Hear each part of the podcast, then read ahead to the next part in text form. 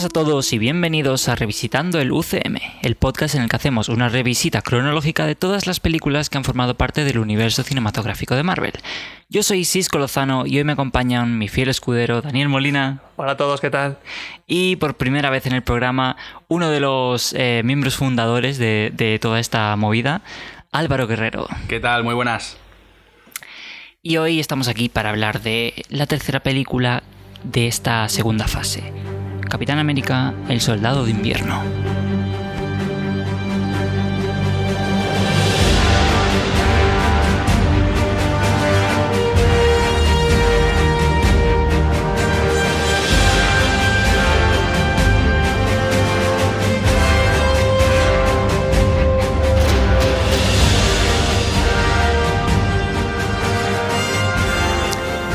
Esto que acabáis de escuchar es el tema de Winter Soldier de Henry Jackman, luego hablaremos un poquito más de, él.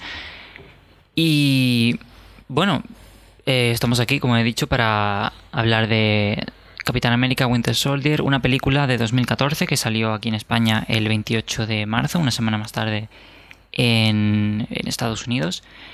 Fue una película dirigida por los hermanos Joe y Anthony Russo, fue su primera para el, UCM, fue también la primera del UCM que estuvo dirigida por dos directores. Eh, antes de eso, ellos eh, se habían dedicado a hacer sitcoms, entre ellas Arrested Development y Community, en, los, en las que eran, eh, aparte de directores, eran también productores y productores ejecutivos. La película está escrita por Stephen McFeely y Chris Marcus, este equipo de, de guionistas que han seguido colaborando con los directores eh, en sus siguientes eh, proyectos de, del UCM, que también, eh, como vimos la semana pasada, empezaron reescribiendo el guion de Thor, Un Mundo Oscuro. Y bueno, como es un clásico de, la fase 2, sigue lidiando con las secuelas de la batalla de Nueva York. Eh, la sinopsis que, he encontrado eh, dice así. Capitán América el Soldado de Invierno arranca tras los devastadores acontecimientos ocurridos en Nueva York con los Vengadores. Ahora, Steve Rogers vive tranquilamente en Washington DC intentando adaptarse al, al mundo moderno. Aunque tranquilamente un poco relativo porque, porque... Aquí ya se ve más tranquilo. Si lo comparamos con Vengadores 1... Ya, a ver, obviamente... Sí. Pero eso tranquilamente, compaginarlo con misiones para Shield es un poco. La típica, la típica misión que a las doce y media tienes que hacerla, después a las dos estás en tu casa almorzando. Claro. Pero bueno, tranquila. esa es la vida que le gusta a Steve, así que para, eso, para él eso es tranquilo realmente. Pero cuando atacan a un colega de Shield, todos sabemos que es eh, Nick Furia. Que, claro, esta sinopsis es de cuando todavía no había salido la película y, y intenta, intentaban cubrir los spoilers. Pero bueno. Steve se ve envuelto en una compleja trama de intriga y misterio que amenaza con poner en peligro al mundo, obviamente. El Capitán América se une a Natasha Romanoff, alias la Viuda Negra, para luchar y lucha para sacar a la luz una conspiración cada vez mayor mientras hace frente a asesinos profesionales enviados para silenciarle. Cuando por fin se revela la magnitud de la malvada trama, el Capitán América y la Viuda Negra van a contar con la ayuda de Falcon, un nuevo aliado. Pero deberán enfrentarse a un enemigo inesperado y extraordinario. El soldado de invierno. Chan, chan, chan. O sea, no decir que es Nick Fury el compañero es spoiler, pero hablar de Falcon no es spoiler. Es... ¿Qué mundo es este? El mundo de la sinopsis sí, sí, sí. y los equipos de marketing. A mí me ha parecido raro. Que por cierto, la compleja trama va basada en los buenos al final son malos. ¡Oh! me ha explotado la cabeza. En esta película vuelven eh, actores que ya conocemos, tanto de todo el mundo de S.H.I.E.L.D. que hemos visto desde Iron Man 1 eh, y del de mundo de Capitán América, de la primera que vimos, a pesar de que son en épocas totalmente distintas, aquí ya está en el presente eh, Steve Rogers, después de lo que vimos en Los Vengadores. Pues eso, vuelve Chris Evans como Steve Rogers, eh, Scarlett Johansson como Natasha Romanoff, Samuel L. Jackson como Nick Furia, Kobe Smulders como Maria Hill, vuelve también Haley Atwell como Peggy Carter en, en una escena con maquillaje de anciana, de vieja. Eh, Toby Jones también vuelve como Arnim Sola y Sebastian Stan como Bucky Barnes. Y luego tenemos a un par de personajes eh, un poquito más secundarios, pero que también han estado ahí en, en otras películas del, del UCM, que como hemos hablado muchas veces, eh, eso ayuda a crear ese universo. Son eh, Maximiliano Hernández, que vuelve como Jasper Sidwell, que lo hemos visto en alguna que otra misión con... ¿Cómo se llama el personaje de Clark Gregg? ¿Quién? El agente Coulson. No sé. Se me había olvidado, ¿vale? No. Eh, lo vimos con el agente Coulson en la película de Thor y en el corto de algo curioso pasó de, en, en el camino. De camino hacia el martillo, ¿no? Eso. Eh, tenemos también a Gary Shandling, que vuelve como el senador Stern, que lo vimos en, el- en la segunda entrega de, de Iron Man durante el juicio, que es el, el senador que, que se intenta, mm, intenta pasar por encima de, de Tony y Tony lo, lo pisa eh, miserablemente. eh, Intenta como- ponerse chulo ante Iron Man y eso no suele salir bien. eso nunca puede salir bien. Nunca. Pero también tenemos eh, nuevas adiciones al, al reparto. Tenemos obviamente a Falcon, a Sam Wilson, eh, es interpretado por Anthony Mackie, que tiene una historia curiosa como, como llegó a conseguir el papel, y es que empezó a escribir emails a, a Marvel, a Marvel Studios, y pidiendo un papel en, en cualquiera de, de las películas, cualquier papel, lo que le dieran, pero quería salir una película de Marvel. Y básicamente lo ignoraban, le mandaban mensajes de sí, ya, ya te contactaremos. Spam, El, spam, el spam. típico mensaje. Exactamente. La autorrespuesta que se, que se envía sola. Pero eh, Kevin Feige se, se dio cuenta de. Llegó a, a sus oídos lo de los emails y al final acabó eligiéndolo para, para que fuera Falcon. Eso le resta mucho caché, ¿eh? La verdad A- es que sí. Tendríamos que intentarlo nosotros. Ser, no ser un personaje protagonista, pero sí ser mm, Ciudadano 3, 3, 4 y 5, que mueren los tres juntos, pero por lo menos salir. Cogiditos de la mano. Claro. No me acuerdo qué iba a decir. Da igual. Lo de- estábamos hablando de lo de Ciudadano. Sí. el actor que... O sea, me acuerdo de una cosa que era una tontería, que eso no lo iba a decir, que era que tú has dicho Ciudadano 3 y yo iba a decir Ciudadano Kane. pero había otra cosa que tenía un poquito más de sentido, pero que se me ha Había olvidado. una que era Ciudadano, ciudadano 14. o la ciudad Que- 16, que es la de Half-Life. No me suena para nada esa peli. En fin. Tenemos también... Bueno, la de yo soy el número 1 o yo soy el número 3 o algo así. ¿Una primera? Soy el número 4. 14. Esa.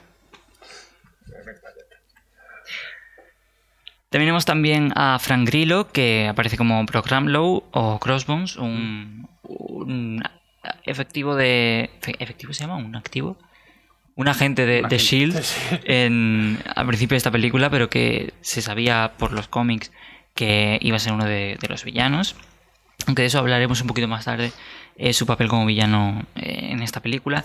Tenemos también a Emily Van Camp como la agente 13, que de ella he encontrado, del papel de la agente 13, he encontrado que también se consideró a otras actrices también bastante importantes. Entre ellas tenemos a Anna Kendrick, que, que ha estado intentando hacer campaña para que la cojan como la chicardilla.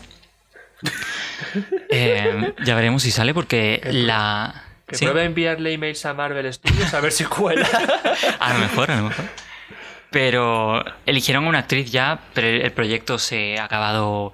eh, eh, o sea, hicieron un piloto, se lo pusieron a varias cadenas, pero al final nadie lo cogió. Normal. Era una especie de, de- de cosa porque no lo querían coger para ponerlo en Disney Plus, pero en Disney Plus no va a salir, así que. Bueno. Eh, Habría venido muy bien en la lucha contra Thanos, ¿eh? No sí, en los cómics se lo Sí, carga. sí, por eso. Por eso lo digo. Le tira bellota. No, le ataca una jauría a la ardilla furiosa. A ver quién se defiende de eso. Oh no, la, la debilidad de Thanos, ardillas furiosas. Em, aparte de ella tenemos a Felicity Jones, que luego va a ser eh, Felicia Hardy o eh, Black Cat. Black Cat, ¿no? Sí, sí. Catwoman es la de... En, Amazing Spider-Man 2. Sí, sí, salió en el mismo año que, que esta. Tenemos también a Imogen Poots, eh, Alison Brie, que salió en Community con, con Anthony Joe Russo, Emilia Clarke, eh, la Khaleesi. Eh, tenemos a Mary Elizabeth Winstead y a Elizabeth Olsen, que luego la cogerán para, para Bruja Escarlata. Y por último, del cast este importante, tenemos a Robert Redford, obviamente, como Alexander Pierce. Sí, que aceptó este papel porque sus propios nietos querían que él saliera en una película de Marvel. Por eso él dijo, bueno, pues, si mis nietos quieren. Ellos fueron, los- fueron los nietos los que le escribieron a Vale, Marvel. los emails. Claro, le dijeron, queremos al Yayo que haga... Es como un poco como, como le pasó a mm, el actor este de Emil Blonsky en, en Hulk, que quería salir en una película de, de Marvel para, para que sus hijos pudieran verlo y, ¿Mm? y decir, hostia, qué guay, papá. ¿Cómo se llamaba el actor? No, no recuerdo. Tim Roth. Ojo, ojo, ojo no acordarse el nombre de Tim Roth. Ojo, ¿eh? Se me van, ¿vale? Ya, ya. Tiene muchas cosas en la cabeza. Peor es no saberlo, como en mi caso. Eh, esta película marca, de hecho, la, la segunda película que hacen juntos Robert Redford y Scarlett Johansson. Eh, The Horse Whis- Whisperer fue, fue la que hicieron juntos, que dirigió eh, el mismo Redford. Y también marca la cuarta película que hacen juntos Chris Evans y Scarlett Johansson. Eh, aparte de, de Los Vengadores, hicieron también The Perfect Score en 2004 y The Nanny Diaries en 2007. Eh, vamos a entrar dentro de la trama un poco más, eh, después de, la sinopsis. Esta película es básicamente después de, como dijimos la semana pasada, después de haber estado dos películas en esta fase sin mencionar siquiera a Shield, tenemos una película en la que estamos dentro de la organización que no habíamos tenido nunca. Lo más cerca- cercano que habíamos tenido era eh, los Vengadores que estaban en el Transporte. Pero aquí vemos eh, eso, los protagonistas son eh, funcionarios, supongo que serán funcionarios de, de Shield. La, la verdad es que No me imagino yo a Capi haciendo una oposición, ¿eh? La verdad. no, Pero S.H.I.E.L.D. está al servicio del Estado. exactamente. Entonces, ¿Interinos? los trabajadores de, de Shield tam- interino, tampoco interino queda raro porque interino te lo imaginas como que están, yo qué sé, en un cuartillo. haciendo chanchullos con temas de S.H.I.E.L.D., temas que todos conocemos, no hay que especificar, y después se van al café. el cafelito de la máquina. Que es lo que iba a decir, que tampoco me imagino a, a Steve ni a Natasha trabajando nada más que de 9 a 5. y que, que digan eh, de 9 a 5, no, de 9 a 3. Y que, que Nick Furia le mande una, una misión y es como, eh, es que estamos en la hora del, del café, Es que no, no estamos- podemos ir ahora. Es que estamos hasta arriba de papeleo, de verdad que tú no sabes la A ver, burocracia. Hay que pensar que son, Ese es el verdadero enemigo de la sociedad. son trabajadores públicos de Estados Unidos, no de España. Las cosas son diferentes. Tampoco te creas tú que... No son trabajadores de tráfico. Son iguales en todo el mundo. Eh, pero bueno, vemos eh, cómo funciona eh, Shield desde dentro. Eh, y, y eso, esta película es. es, eh, Anthony Mackie la, la describió como. Como. No, perdón. Esa es otra cosa que hablaremos luego. Creo que fue uno de los directores o Kevin Feige la describió como, como un thriller de espías de los años 70 enmascarado como una película de superhéroes y la verdad es que es totalmente Sí. eso. Totalmente. Es una película de espías. Es, te puedes esperar esta trama en, en yo qué sé, Misión Imposible, ¿por cuál va? ¿La 14? o la 15 el año que la viene. última es la que sale Superman con bigote. o sea que- Sí, cierto. Sí. Superman con bigote. Ese bigote, uff. En fin. En fin. ¿Esa es la que le pusieron el bigote por ordenador? No, sea, le, debi- le quitaron el bigote por debi- ordenador en, debido a en la Vale, otra. vale. Debido a eso. No hablamos de eso.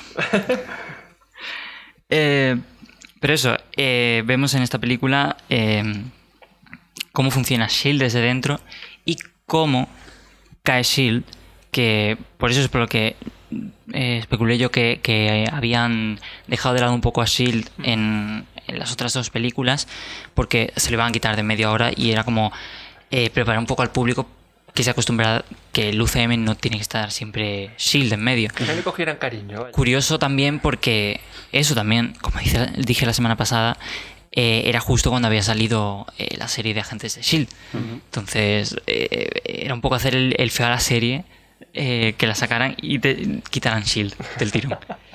Sí que eh, ayudó a que mejorara bastante porque el crossover que hubo con, con esta película fue cuando empezó a, a- ser buena.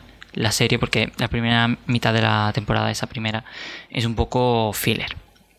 Y, y eso cuando empezó a, hacer cosas fue cuando empezó a, a- ser buena y, y eso estaba el crossover con, con esta película y se vio eh, mucho más de dentro de lo que aquí porque eh, aquí quieras que no estamos siguiendo a, a Steve y a Natasha que se fueron de, de lo que estaba haciendo Shield para intentar resolverlo pero pero en la serie eso se ve desde dentro como los los compañeros en los que has confiado eh, te traicionan. Eh, incluso dentro, cuando estás haciendo una misión, es un poco como pasa en, en Star Wars cuando los clones se, se rebelan contra los Jedi. Que es- has estado años trabajando con esas personas y de repente se te, te ponen en contra y, y son lo que tus enemigos. Porque Una intervención de, público de uno. aquí el público, cuya, eh, cuyo resumen es, no es lo mismo. La cara deberían haberla visto porque ha sido un poema. O soy muy fan de los clones, no te metas con ellos. A ver, sí, los clones están controlados mm, mentalmente. Pero Hydra, hasta cierto punto también. Otro día ha- haremos un programa específicamente de, de agentes de Shield Y de los ya clones. y de los clones. Em, pero bueno, eso. eh, la película, eh, aparte de, de esta eh, traición dentro de, de Shield por parte de Hydra, que había estado años eh, gestándose, tenemos el proyecto Insight, que es un tema muy actual. Eh, vemos que a diario to- todas las compañías de tecnología eh, están recabando información. Tenemos Google, tenemos Facebook, tenemos Apple. eh, hay quien dice que sí, hay quien dice que no. Amazon. Todos ellos tienen nuestra información. Y aquí vemos cómo esa información la usa este, este grupo de, de terroristas, porque son terroristas, Hydra, para intentar definir cuáles son sus enemigos, ni siquiera los eh, actuales, sino posibles futuros enemigos. Sí, basándose incluso en las notas del colegio, que es lo que dicen Claro. en la película, puede ser mi enemigo o no. Mm. Y es. Eso es, es un, un tema muy actual que, que tú quizás no te preguntas todos los días, pero hay veces que, que es como. ¿Y, y qué estarán haciendo con, con esa información que tienen? Que A ver, a ver, creo que por suerte no... No, no hay transportes aquí que nos Claro. puedan matar No, no, a estamos- un millón de no personas están al, minuto. a la no están, no están recabando información para matarnos, pero mm, sí que se- más o menos se sabe que es para publicidad. O sea, para, para, para sacar más dinero, básicamente. Que es lo que buscan todas las empresas. En Hydra te quieren matar, ¿a qué te quieren vender cosas? Ya, uno ya decides tú, que es mejor. sí. Si publicidad personalizada, que digas, por ejemplo, quiero buscar comida de perro y te aparezcan anuncios de eso, o mm, que te maten directamente y se acaba el problema. O que tengas un cañón apuntado a la cabeza. Claro. Y. He perdido el, hilo de lo que estaba diciendo, pero bueno. El Eh.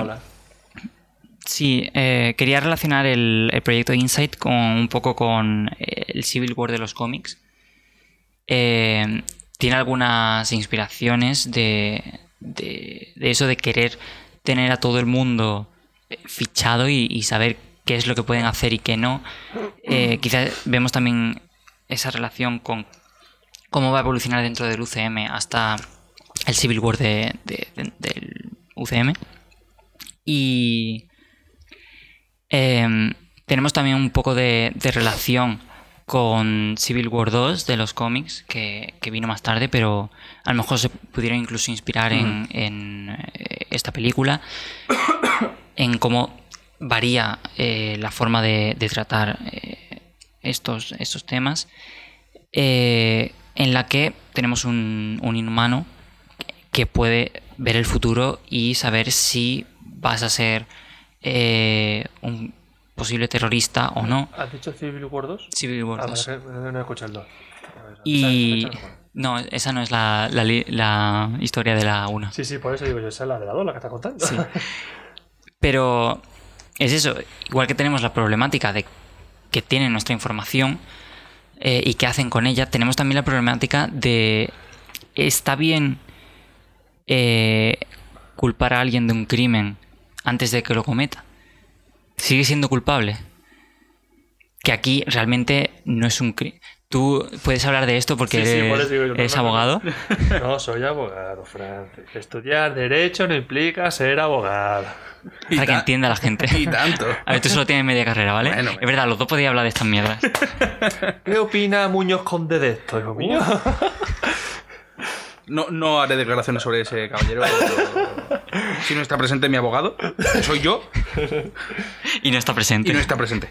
No, pero es verdad que la frase que dice Furia en la película de neutralizar la amenaza Hmm, antes de incluso que antes pase. de que, de que pase, hostia, es que es algo fuerte de si lo- y, si y se además piensa. tenemos, tenemos la, la dicotomía esa de que sí, Hydra está detrás del proyecto Insight y son los que en el fondo se van a ben- beneficiar, pero Furia está a favor del proyecto Insight. Mm. Furia es uno de los principales benefactores del proyecto Insight. Sí, pero yo creo que Furia está realmente a favor de tener a los helitransportes en el cielo. Pero eso de tener a la gente controlada y dispararle antes de que hagan nada, yo creo que en eso no. A ver, Está a favor del, obviamente- del, del primer paso, no. Obviamente, en, eh, en cuanto a moralidad, tiene que haber un, un punto de diferenciación entre los malos y, y los buenos, aunque sean moralmente ambiguos. Pero, pero es eso, que, que Furia es el primero que, que nos presenta el proyecto Insight y lo, lo tenemos como algo suyo. Sí, y eso ya lo hacía, lo hizo en Vengadores 1, cuando Mm. trabajaba en la tecnología para Del defenderse del, del. ¿Cómo se llama este? Del, del enemigo de Thor. De Loki, No, el otro. El destructor. El destructor, eso. Mm. Eso dice el Capitán América, sí. Dice, es que nos hemos encontrado enemigos que no esperábamos y o estamos preparados o nos dan una paliza. Claro, es, es algo que vemos ya en, en, esa, en ese mindset de, de Nick Furia desde su primera aparición, entre comillas, en Capitana Marvel, ¿Mm? en la que todo esto le viene de nuevo y empieza a crear un proyecto, el- la iniciativa de Vengadores, para intentar defenderse de las amenazas que todavía no conocen. En caso de que. Exactamente. Entonces, realmente esto es una evolución totalmente lógica del- de lo que es su personaje. Y, y eso, han sabido eh, trabajarlo bastante bien, eh, tanto yendo para adelante como yendo para atrás en el caso de Capitana Marvel. Y bueno, es eso, eh, son principalmente la- esas dos eh, problemáticas muy actuales que, que se in- interconectan, aparte de en la narrativa misma de la película, en el marco narrativo, en la realidad también. eh, esa información no solo la tienen las empresas, como, como tú bien has dicho, que, que lo utilizan para publicidad, sino que el gobierno muchas veces paga a las empresas para, para tener esa información. De hecho, ahora tenemos la polémica de que aquí en España el, el Instituto Nacional de Estadística, si no Mm, me equivoco, sí. eh, en determinadas fechas nos está mirando los móviles, pero para ver no, no nuestros datos, sino para ver dónde estamos o dónde, a dónde vamos. Mm, Pero eso antes aquí en España no había pasado nunca de forma pública, de forma que Claro. se dijese pública, y se ha montado un revuelo. mm, Exacto. A ver, no ha sido. La gente no ha salido a la calle diciendo qué está pasando, pero bueno, ha sido llamativo cuanto menos. Sí, Claro, es que- el juicio de Mark Zuckerberg, que usó datos Mm, de mm. Facebook de manera no acordada. Que es, es la cosa. Pueden tener nuestra información y sabemos que no la van a usar para nada eh, dañino, pero Delictivo. porque exactamente, pero porque mm, actualmente estamos, quieres que no, estamos en una democracia y quien haya en el poder no va a hacer nada que se salga demasiado de, de lo normal. Pero di tú que, que, esa- que eso cambia, esa información no vas- van a seguir teniéndola ahí. Claro. Y entonces sí que puede darse un caso tipo Hydra. Mm, no con el transporte, es que tenga un cañón apuntando a, a un millón de personas a la vez, pero mm, En caso, pongamos el caso de que pasamos de una democracia a una dictadura, di- di Súper tú represiva. que se repite la guerra civil española y tienen esa información ahí de Mm. todo lo que hemos hecho durante nuestra vida en, en internet. mm, no solo lo que hemos hecho, sino cosas que hemos publicado. Eh, ¿Quién no ha puesto un tuit de, con su propia ideología política en algún momento? Mm, Entonces ahí. Ahí estaríamos en una situación bastante más. eh, peligrosa, peliaguda, mejor dicho. Mm. Tampoco peligrosa porque. Ángel nos pregunta si, si, podemos meterlo. Vale. Bueno, que, que, que, sí. Que, sí. Que vamos a empezar ya o qué? Que yo aquí esperando. bueno, eh, hemos parado un segundo para, para meter a, Ángel Luque, que lo tenemos aquí. Ha llegado un poquito tarde hoy. Eh, bueno, digo hoy, siempre, siempre llega un poquito tarde. Pero hoy hemos empezado sin él. O sea, Dice que no. Estando, en mi casa he llegado tarde. Una cosa Sí, bueno. Bueno, eh, estábamos hablando un poco de, las repercusiones en el mundo real que puede tener la temática esta que tiene eh, el Soldado de Invierno sobre las empresas que tienen información nuestra, sobre cómo se puede utilizar, sobre un poco... Mm, ayudadme, por favor. No me acuerdo de qué estábamos hablando. De eso, básicamente. Sí. Estabais hablando de Facebook, ¿no? Sí, sí. Exactamente. y de Google. Y del INE. Y del... ¿Lo has dicho tú? Sí, sí, sí. Eh, si tenéis algo más que decir sobre ello, bienvenido es. Si no, podemos pasar a, esa mención que hace Vida Negra sobre el proyecto, la operación Paperclip. Mejor, porque estamos desviando un poco del tema. Vale. Eh, Vida Negra también hace mención a la operación Paperclip, una operación del mundo real en la que trajeron. Eh, le he dado el micro en la que trajeron eh, científicos alemanes nazis a los Estados Unidos. Eh, dentro de, la película, a quien traen es a Arnim Zola, el científico nazi que estaba ayudando a, a Cráneo Rojo en, la primera película de, Capitán América, el primer Vengador. Siempre, o sea, en el podcast siempre tengo que decirlo entero porque eh, en el primer programa lo decía entero cada vez que la mencionaba, así que ya es un, clásico. Ya ha pasado eso, Fran. eh, Aquellos tiempos, pues eso. en los que yo no em, uf. Aquellos tiempos en los que tú venías y te quedabas callado. Sí, mejores sin duda. no, pero los chistes seguía haciéndolo. Gracias, gracias. Em, pues eso, se nos abre aquí otra problemática, que es em, quizás eh, se pueda ser un poco ah, paternalista ah, mm, por parte de la película, de los escritores, que es que traen a un científico nazi y les explota en su, en su cara eh, el hecho porque básicamente eh, Zola mm, recrea Hydra dentro de, de Shield. Entonces, nos están queriendo decir ahí que, a los enemigos se los mata y ya está y no, y no se les da una segunda oportunidad. ¿Paternalista? Sí. ¿Qué tiene esto de paternalista? En el sentido de que eh, esto está mal y ya está. Y, nosotros lo sabemos y, y, tú tienes que aprender de ello. vale, vale, vale. Eso sí que es muy de padre. ¿Qué opináis? Hombre, yo también digo que trayéndote un científico nazi y te explota la cara, ¿qué te esperaba? Exactamente, te has buscado tú solo. A ver, muchos de los científicos nazis reales eh, les ayudaron bastante, sobre todo en la carrera eh, espacial. Por mm. ejemplo, tenemos a Werner von Braun, que, creó los cohetes V2 y Saturn V. Eh, Pero eso.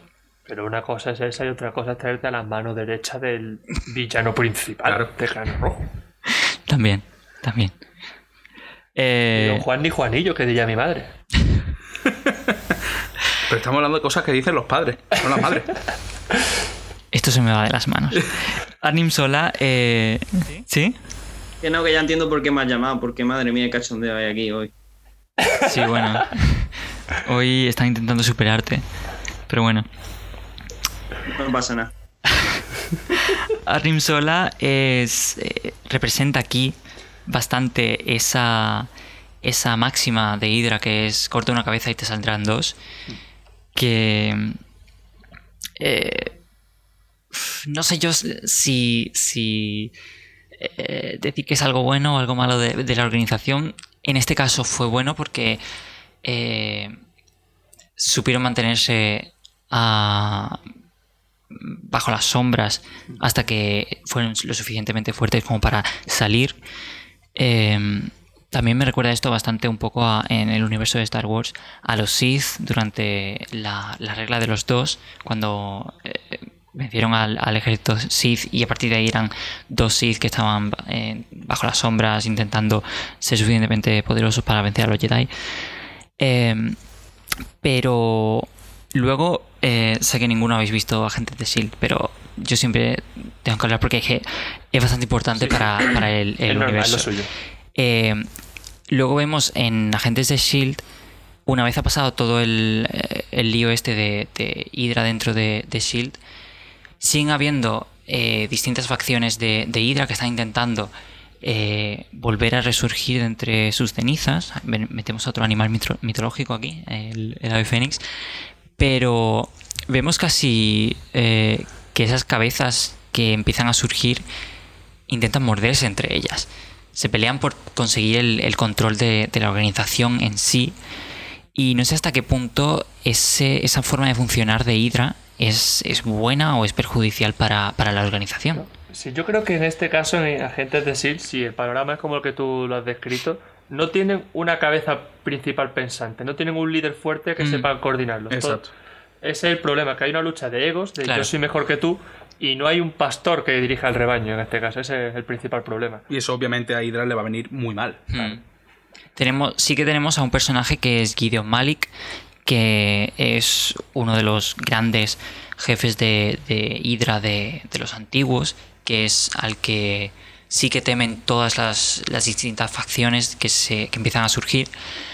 Eh, que de hecho es un personaje que aparece por primera vez en Los Vengadores, en el Consejo eh, de Seguridad Mundial, que vuelve a aparecer en esta película, pero él curiosamente no aparece en, ni en los hologramas ni en la reunión que tienen al final cuando el director Pierce intenta cargárselos.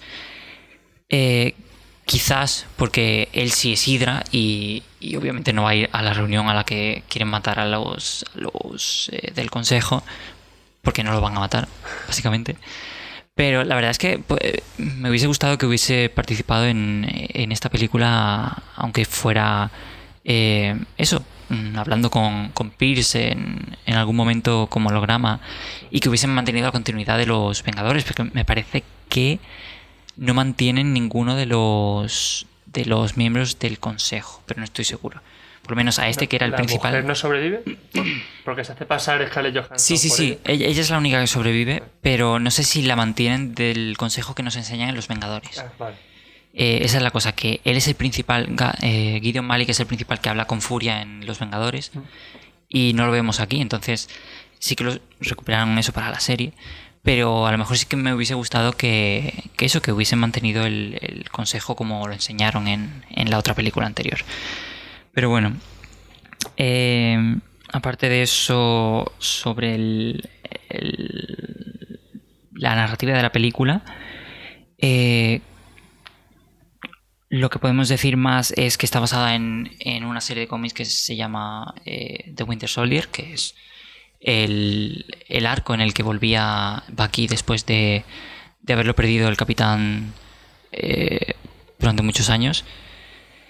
Y también tenemos influencia de la primera. el primer tomo de, de Ultimates. El, la versión de los Vengadores que, que, viene del universo Ultimate, que sacaron como un poco más. Eh, eh, oscura que, que, el universo Marvel normal. Eh, de hecho, la escena en la que Capitán se tira sin paracaídas desde el, sí, desde el avión. Exactamente, está clase, casi calcada de, de los cómics. Cambiando al soldado aquel por Crossbow, exactamente igual.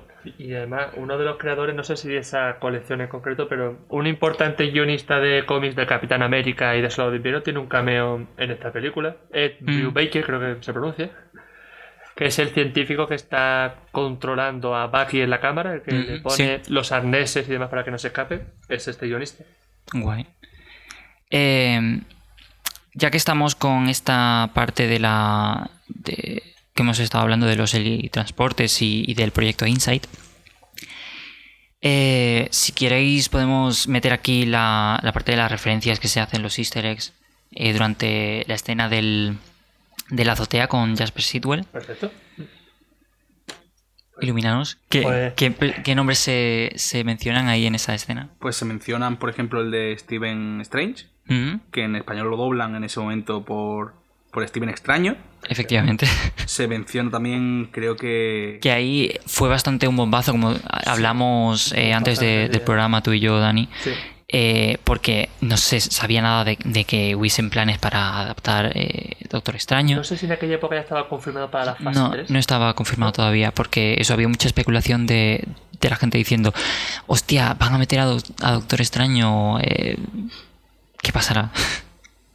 Perdón, te he interrumpido, No, Álvaro. no, no, no te preocupes. Eh, se menciona también a Banner, si no me equivoco, y a alguien en el Cairo, que ahí ya... Sí. Esa referencia no la cogí yo. Un vigilante, creo que dice, Ujú. se, hablan del Cairo y Egipto. Y se especula que puede, que puede ser el Caballero Luna, que ahora en este momento tiene aún más fuerza porque está confirmada su Claro. serie para Disney Plus. Y re- recordamos eso que, que la- toda la historia, los poderes de, de Moon Knight vienen de, de un dios egipcio, Sí. que es el dios Honsu. Y, y eso está muy relacionado con la mitología egipcia, aparte de, de todo el rollo ese que tiene el de las personalidades múltiples. Eh, que pues, no se sabe, pero hay. mm, se da a entender que puede ser un- una u otra, que Honsu sea una de sus personalidades múltiples y no el dios real. Pero bueno, Sí. ya veremos. Eh, Va a ser muy interesante cómo adaptan eso a la, a la serie, Mm. porque Tengo muchísimas ganas de esa serie, es la que más espero. la verdad es que sí. Eh, tenemos también una última referencia que es que se apunta a la, a la antigua Torre Stark, que ya vimos al final de Los Vengadores que ya no era Stark, sino se queda con esa A. Pues aquí vemos cómo la han reparado y es ahora la, el símbolo de los, de los Vengadores, que es el mismo que, que vemos nosotros fuera del, del universo, el que usan ellos mismos, eh, los Vengadores, como su, su logotipo. Y como no sé, esto puede ser una referencia, pero en algunas escenas se ve que Viuda Negra lleva un collar con una Ah, flecha. vamos a hablar ahora de, de Ah, ello cuando hablemos del vestuario. No me callo. Ah, y esto, de, esto es que se me olvidó decirlo en el reparto, pero el actor de Bartro es Georges Saint-Pierre, ole mi francés ahí, que es campeón, o al menos fue en su día campeón de la UFC. Mm. Por eso se veían tan bien las escenas de lucha. Pues me parece muy bien que, que saques ahora a Baltro porque eh, vamos a hablar de los villanos. Eh, pedazo de segue aquí. En... Ah, Esta película tiene varios villanos. Eh, quizás demasiados porque hay algunos a los que no se les da la suficiente importancia, en mi opinión por lo menos. Tenemos en primer lugar, eh, ya, lo, hemos- ya lo hemos mencionado, a, a- Bueno, vamos a empezar primero por en orden cronológico dentro de la película. Tenemos a Baltro, Vale. que lo vemos... Es un villano, sí, es de clase B o incluso C dentro de, de los cómics. Se llama Baltro el, el Saltador. ASC tiene un cómic muy, muy importante con el Capitán América. Sí, Bastante. pero, pero eso no es uno de los villanos súper importantes tipo sí. Doctor Doom o, o Thanos. Que le han metido a Doctor Doom, metido ahí al... Ya. Ahí- Por eso digo, de clase B o incluso C. Por eso. Pero bueno, Que lo había contratado Nick Fury, ¿no? Eso es lo que estuvimos hablando sí, estábamos antes. hablando antes de, de eso sí. Antes del programa, no, no es que te lo hayas perdido. Em, Dani, tú me estabas diciendo. Sí, que esta película, con el Chanta Francis, literalmente, cuanto más veces la veo, menos la entiendo.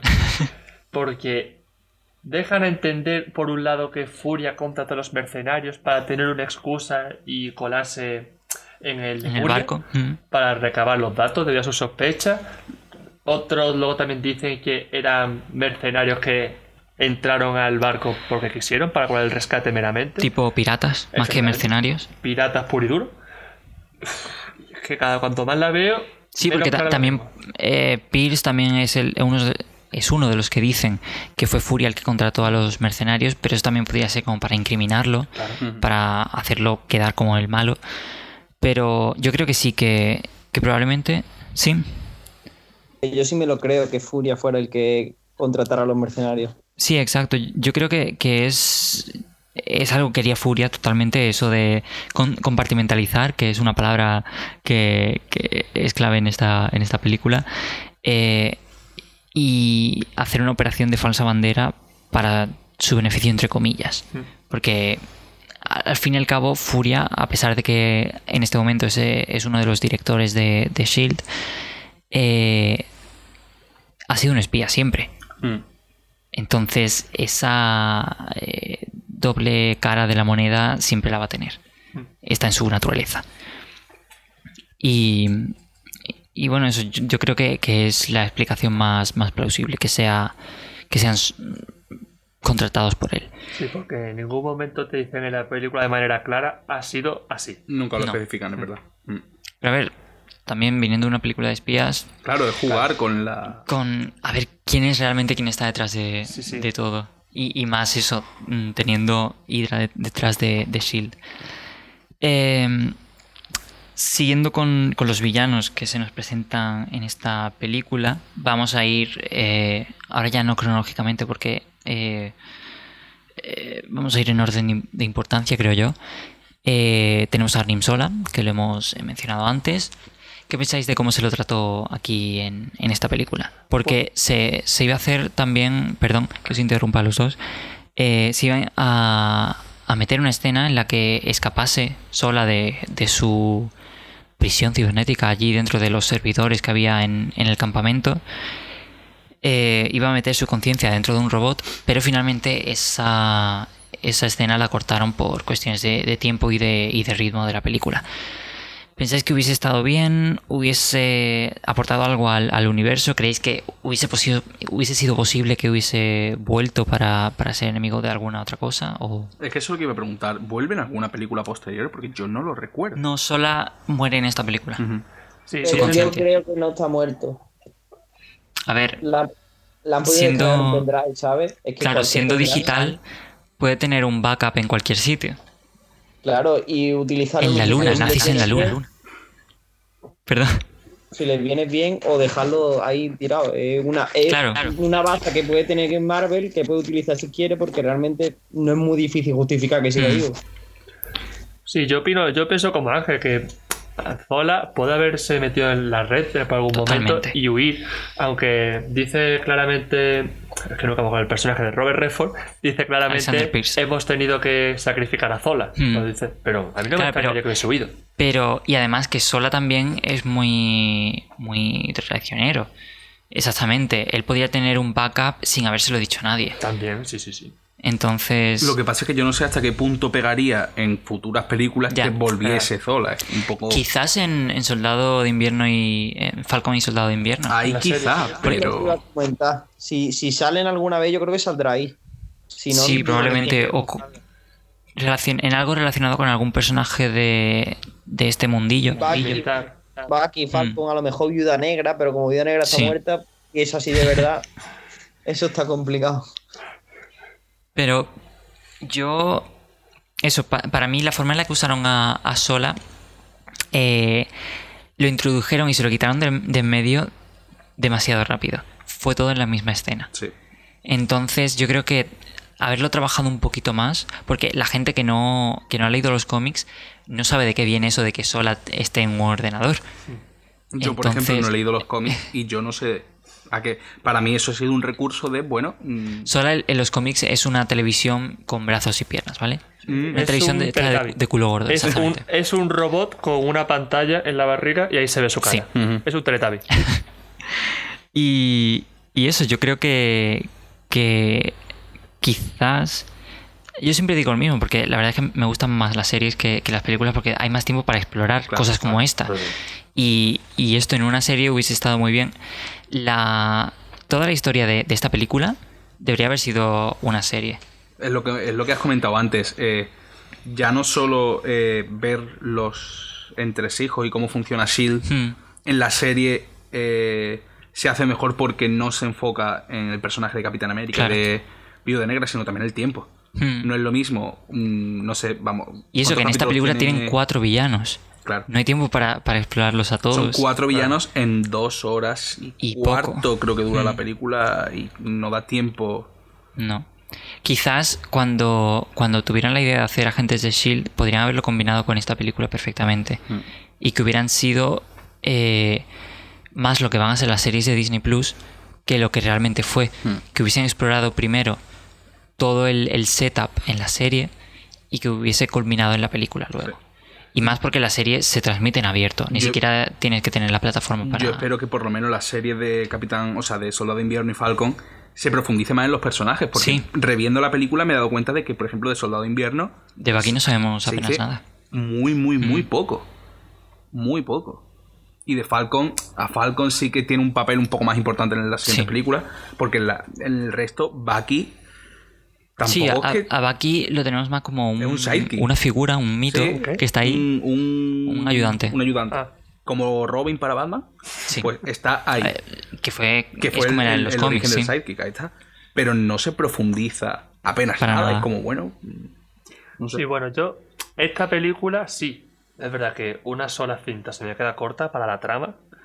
Pero tanto para una serie, yo creo que incluso la gente se podría haber acabado aburrido, aburriendo. O una segunda parte, perfecto. O una miniserie de 3, 4 A ver, claro, no estamos hablando de una serie de 24 capítulos. Vale, vale. Que fue el problema que tuvo Agentes de Shield. Que tuvieron que rellenar la primera parte de la temporada con cosas hasta que pudieron meter la trama de, de Hydra dentro de Shield. Vale. Entonces, esa serie con 13 capítulos hubiese estado perfecta. Hmm. Eh, vale, sigamos ahora con el siguiente villano. Tenemos a Brock Ramlow, Crossbones. Eh, en, la, en los cómics, eh, creo que nunca ha sido un agente de, de Shield. No, Siempre ha sido Crossbones, un eh, un, Thunderbolt, un villano. Sí. Eh, también la gente le gustó bastante que lo metieran en la película. Pero a mí me pa- me pasa lo mismo. Eh, este, a este personaje no se le explora Para nada. nada, para nada. Y luego te lo matan al principio de, de Civil War. Y. Es que además tú lo ves y a mí personalmente ni se me pasó por la cabeza que pudiera ser Crossbow. la El villano del que estamos hablando, el que sale casi al final de la película quemado en Sí. el hospital. Sí, eh, la mano derecha del Capi en las misiones. Mm. Que por cierto, eh, la escena del ascensor, mítica escena del ascensor, tenemos, tenía que salir. Eh, una de las mejores eh, escenas de batalla coreografiadas por eh, Marvel Studios. Eh, Linda. es brutal. Y.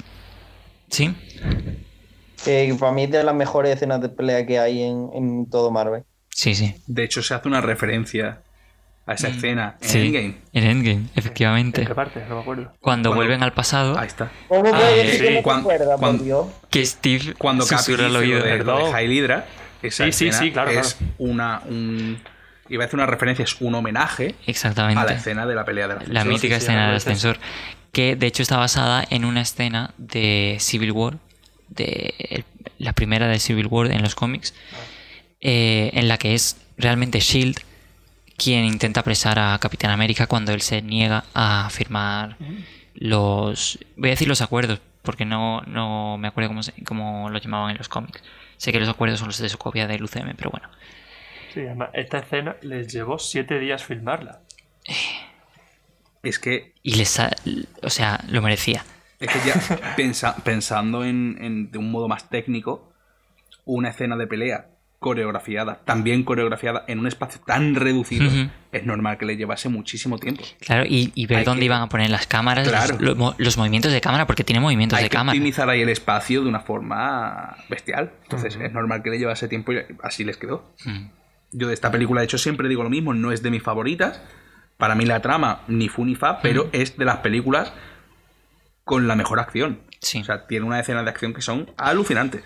Poco tiempo después de, de la escena de- del ascensor, cuando sale eh, montado en la moto, Sí. que tiene que luchar contra un. un Contra una nave, sí. Sí. Una Un. Contra un. Un avión Sí. Quinjet los llaman dentro sí, del sí, UCM. un Quinjet. Avión helicóptero. Avión helicóptero. Eh, el siguiente villano es ya el soldado de invierno, el eh, digamos principal de esta película, aunque realmente no lo es. Sí, yo creo que te lo comenté en su día, Francis, que yo cuando fui a ver esta película y la vi como el soldado de invierno, yo realmente no le habría llamado el soldado de invierno porque no tiene tanta repercusión, para mi gusto. Pero no para iban a ponerle el ti- llamar- Claro, yo la- el verdadero título para mí, sin hacer es- con spoilers, sería La traición de Sir o la caída de Sir, porque para mí soldado de invierno es que tampoco tiene La- peso. Pero Yo- es, eh, es tema puro marketing, Claro, Claro. claro, obviamente. Sí, pero que para mí el título no corresponde luego a la trama de la película, para mi gusto. Quizás yo lo hubiese llamado eh, The Rise of, of Hydra, Por por ejemplo. ejemplo, Sí. Que hubiese quedado resultado en eso, pero hubiese desvelado el plot twist de la película. Exactamente es lo que te he dicho. Entonces, Para mí con el título, pero con el spoiler hecho. Sí, Ángel. Es lo que iba a decir, lo que ha hecho Molina, que me salta el pobrecillo. Eso que no, no tiene sentido ponerle el, el giro más, más importante que tiene la película como título de, Claro. Claro. de sí mismo. Te, te- es como dispararse en tu propio pie. Sí. Y es, co- es como Em, decir, eh, sí. el- se hubiera llamado también la supuesta muerte, muerte de Fury también. Capitán América, la supuesta muerte de Furia. Capitán América, Nick Fury, muerto, dos puntos, en realidad no. Em, Algo, sí. algo que es que estoy dándole vueltas. Algo que mm, se debería haber profundizado más. Pero claro, para una película no daba tiempo. Era cómo eh, Steve consigue que Bucky, digamos, entre comillas, por lo que se, por lo que se muestra en la película, recupere algo la memoria y lo reconozca. Mm, Porque en esos dos minutos es por el mágico poder de la amistad. Porque es como, nunca mejor dicho. yo era tu amigo. Mm, no sé. Eh, es. Se, Se, no- se nos dan unos, unas ligeras pinceladas de la historia que ha tenido Bucky Ujú. en, eh, cuando estuvo en la Unión Soviética, que luego eh, seguirán explorando en, en Civil War, pero yo creo que todavía no han terminado de, de hacerlo. O sea, pueden sacarle mucho más y espero que lo hagan en, En la serie. en la serie, Sí, efectivamente. porque es lo que se, se maltrata. Tú has dicho antes que no se trata bien como villano a, a- a Sola, Mm, pero es que ta- tampoco se trata bien como villano al soldado de invierno, ¿vale? claro. Es, eh, queda muy superficial, queda muy. Mm. quizás eh, hasta cierto punto tiene sentido que, que hayan eh, múltiples villanos en esta película porque eh, realmente el villano es Hydra. Es una organización. Entonces estamos viendo eh, cómo Hydra actúa a, a distintos niveles. Uno, el, el agente normal, que es eh, Crossbones. Tenemos también a, a Bucky, que es el agente secreto, que, que nadie sabe que realmente existe o no, si existe o no. Y tenemos... Presa, es que- Sí, el exactamente, el, el, el- el- ¿cómo se llama? Dice, el sniper, el Francotirador. francotirador, que, que trabaja en solitario y, y- y es el, el asesino. Y tenemos a Alexander Pierce, que está en lo más alto. Claro. Eh, Aquí su papel es ministro de defensa, ¿no? Realmente. Es que Eh, le llaman secretario a secas. Sí, secretario de defensa. que Lo que luego sería el Hulk rojo. el Hulk rojo. Que no me sé. Que no me acuerdo del nombre, perdón. Eh, Tadeus eh, Thunderbolt Ross. Eso, Tadeusz el Ross. coronel Sí. Ross. Eh, Será como su sucesor cuando este hombre muere. sí, eh, el siguiente que Que le eligen. dicen secretario, pero nunca dicen si es de defensa, si es de otra cosa. yo Sí, seguramente sea defensa o del. No, porque el, el secret... No, de Estado. ¿De Estado? No sé si es secretario de defensa o de Estado. Uno de los dos. Economía no es. No, de economía no es. No precisamente. Eh, ¿Qué pensáis de la caracterización de, del soldado de invierno? ¿Supieron, ¿Supieron trasladarlo bien a la pantalla? A mí me- me- visualmente me gustó, la verdad, queda bastante guay, da un rollo así, en plan, uh, qué chungo, pero Con su sombra de ojos ahí. Muy emo, muy emo. Sí. A mí igual el antifaz hecho con pintura me sobra un poquito. Lo único que yo le he hecho... Es que le, le gastaron una broma a los de Hydra. La- las gafas que llevaba al principio se las recubrieron de tinta por dentro y se las puso y yo luego con no me metería con él, ¿eh? Lo que yo... Creo que te lo comenté también en su día, hace tiempo, Francis. Lo que yo le he hecho un poco en cara a Bucky, al actor, o quien sea el responsable Sebastian de esto. Stan? ¿Eh? ¿A Sebastian Stan? A ese hombre. A Marvel. Sebastián, que sabemos que nos escucha. que en esta película... Stan, que por un nombre de, de creación de Stan Lee, con la, el nombre y el apellido. Cierto, con la misma letra inicial. que en esta película, incluso en Civil War, se le ve que está fuerte. No, no tan a la, bueno, no a la altura de Capitán América, pero se acerca. Y luego en Infinity War y en Endgame está escuchimizado. Está canijo, yo no sé qué le ha pasado. Pero macho, cuídate un poquito. Qué superficial eres. Es que me falla, digo yo. Porque en, cuando está en Wakanda ya no le dan esteroides. Entonces so- solo tiene el, el físico que, que tiene de levantar los fajos de paja. eso. Ya y también. Yo lo entiendo, Wakanda está como, como No retirada de, por favor. de la acción. Sí, O sea, exactamente. Está como retirada de la acción. Es lógico que esté un poquillo. Yo creo que donde se le va a ver más fuerte, y lo lógico que en su serie es donde se le vea más fuerte, incluso que, en Soldado de Invierno. Tienes que Mm. ponerte en forma, Sebastián. Me- y también el trato. que-. Sebastián. Sebastián. Sebastián. El trato que se le da aquí tiene mucha fuerza, porque básicamente es un Capitán América 2.0. Sí. Y luego es, en la es siguiente la contraparte villana de Capitán En América. las siguientes películas se limita a disparar a metralleta. Lo que a mí me duele, tío. Reparte un poco A más ver, de candela. Que En, puede en. Infinity War un, un poco se le ve pegando con, con el puño y No, eso, pero está- es cierto que, que lo... Está con Roque que hasta Roque le dice, oye, dame tu metralleta que me ha gustado. la quiere comprar. No le quiere comprar el brazo. Las dos, las dos, las dos. Vale, sí, Primero le dice el brazo que no. ¿Y el arma? fíjate, fíjate. Em, Le faltan músculo y repartidos, tío. Sebastián, ponte, ponte las pilas. Vete a hacerte unas tablitas Te gimnasias. estás relajando. Una de las cosas que sí practicaba bastante eh, en el set era con un, con un cuchillo La- de plástico. La escena del cuchillo en la que lo lanza, se gira el cuchillo y lo coge en el aire. Exacto. Le, Chaval. me encanta. Le bloquean el brazo, lo suelta, lo coge con el otro. Buenísimo. Se hace un área matando a spoilers de Juego de Tronos, matando al al La, la, la, la, la. Bueno, los que lo hayáis visto, Spoiler. los que lo habéis visto ya sabéis a quién mata con ese movimiento digno del soldado de invierno.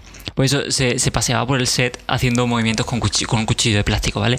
Eh, mm, lo entiendo. Cada uno tiene su inspiración, su momento de entretenimiento en el set. No entre, es, es práctica. Exactamente. Robert no. Downey Jr. come, él practica, cada uno hace lo que puede, lo que, lo que quiere. Robert Downey Jr. hace de Robert Downey Jr. Es decir, está ahí y ya. Efectivamente. y la gente lo adora. Eh, quiero mencionar, antes de que se me olvide, porque si no después se me va a olvidar, Adelante. si ya era, si ya era malo, a ver, Si yo- ya aerodinámico. si ya aerodinámico, no, o sea, hoy no estoy yo coordinando bien los... Estamos todos igual. Sí, sí, sí. No te preocupes. Si el, en la primera película del Capitán América Sí. ya era malo el CGI de Little Steve, eh, Little, sí, Little Steve. Little Steve, o sea, del Steve escuchimizado, Sí. si ya era malo, en esta película, en esa pequeña escena que la cara, o sea, ojos, nariz y boca son enormes, Sí. enormes con respecto al resto de la cara. ¿Qué pasa aquí? ¿Qué, qué, qué-? Dijeron, vamos a hacerle un estilo anime. Eh, pero- Vamos a probar con la animación. Es que lo que me choca es que viendo el resto de películas que han tenido después, se entiende. O sea, Mm. la, la, mm, el rejuvenecimiento que tuvo Samuel L. Jackson en Capitana Marvel Sí. es bestial. Pero que vinieron de hacer Vengadores. Con Hulk y tal, con un uso del CGI muy bueno, porque aquí tenía un CGI tan cutre. ¿Qué a pasa mejor aquí? para esa escena, dijeron, para una escena que tenemos, no vamos a poner mucho dinero en hacer bien el, el modelo del mini Steve. Pero por lo menos Steve mini Chupa Steve que, te- que tenga las facciones un poco. mm, no sé. Las proporciones. Eh, vamos a pasar ahora al, al que yo creo que es el villano principal de, de la película, a pesar de, de que para Steve el que más eh, peso emotivo eh, en cuanto a antagonismos tenga es eh, Bucky. Eh, Alexander Pierce, secretario Pierce, Perdón, es que me han llamado, no sé si se ha notado. algo así. Yo he escuchado, he- escucho móvil vibrar. Me han llamado por teléfono y me, os tengo que dejar otra vez. Vale. Bueno, decimos adiós a, a Ángel. Gracias por mi aportación estelar. De nada. Venga. Gracias por mi aportación estelar de nada. bueno, antes, antes de irme voy a, voy a comentar cosas que, que quería de la película y ya os dejo tranquilos, que tampoco Venga, comenta. Pues nada, que sinceramente en Steve Rogers aquí es donde considero que se cree, empieza a creer más el papel de Capitán América. Lo veo mucho más implicado que en la primera película. Que me gusta la relación y el rollo que ya plantean aquí con Viuda Negra, la amistad esa que van a tener ya, Sí. que se ve hasta en game, todo el rollo. Y que, como habéis dicho antes, que, que, curiosamente muchas de las escenas que tenían juntos, Chris Evans y, y Scarlett Johansson, escribieron ellos lo- los diálogos que iban a, a decir. Uh, me lo creo, me lo creo, la verdad, porque los veo muy. eh, Se Sí, ve muy química también. Mm, Tienen química también después fuera de las cámaras. mm. Y nada, que, que la película es po- posiblemente de las mejores segundas partes que ha hecho Marvel, si no la Sí. mejor. Sin duda. Y, y es una buena película de Capitán América. sí, a mí me gustó mucho más que la primera, la verdad. Se ve mucho Capitán América. Sí. De ahí el nombre. Pues nada, Ángel, gracias. Pues nada, venga. Nos vemos en otro, o nos oímos en otro momento. A ver, No, a ver si apareces, macho. Te está quedando. Te está acomodando mucho, ¿eh? hasta luego. Adiós. Eh, bueno, ¿De quién estábamos hablando? ahora que ya no, no tenemos a Ángel aquí incordiando, vamos a seguir hablando de, de Alexander Pierce. ya. Eh, vamos a, hablar de Alexander Pierce, el último villano que, que nos queda. Como estaba diciendo, yo creo que es el, el villano principal de, de la película. Por supuesto. es el que mueve los hilos eh, y el que hace posible todo, todo esto. Es realmente la cabeza de Hydra principal en, en este momento.